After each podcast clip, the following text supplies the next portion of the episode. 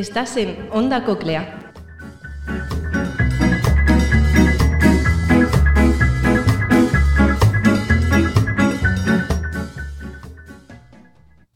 Es bien sabido que alrededor del mundo hay gran variedad de jóvenes que luchan diariamente contra las injusticias que se dan en la sociedad. Un claro ejemplo de ello es Malala Yousafzai.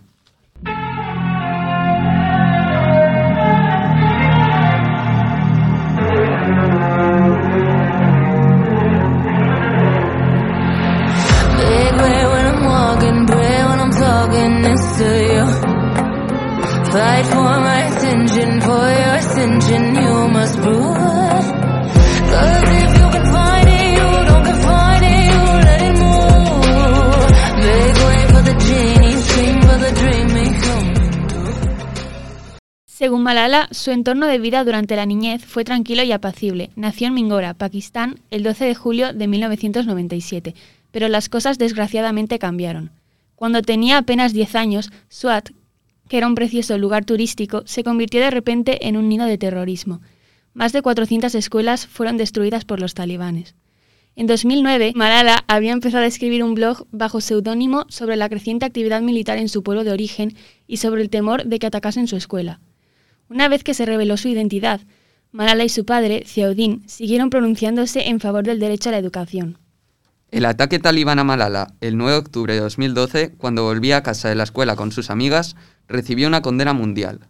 En Pakistán, más de dos millones de personas firmaron una petición por el derecho a la educación y la Asamblea Nacional ratificó el primer proyecto de ley sobre el derecho a una educación gratuita y obligatoria del país.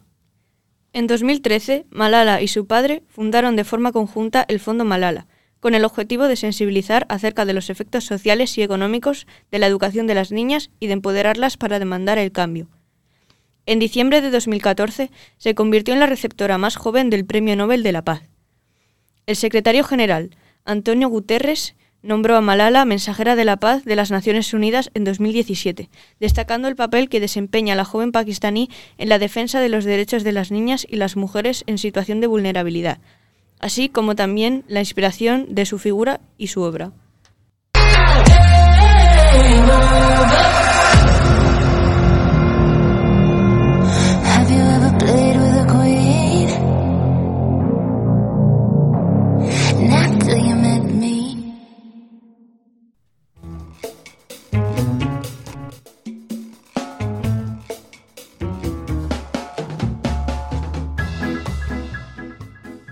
Estás en Onda Coplea.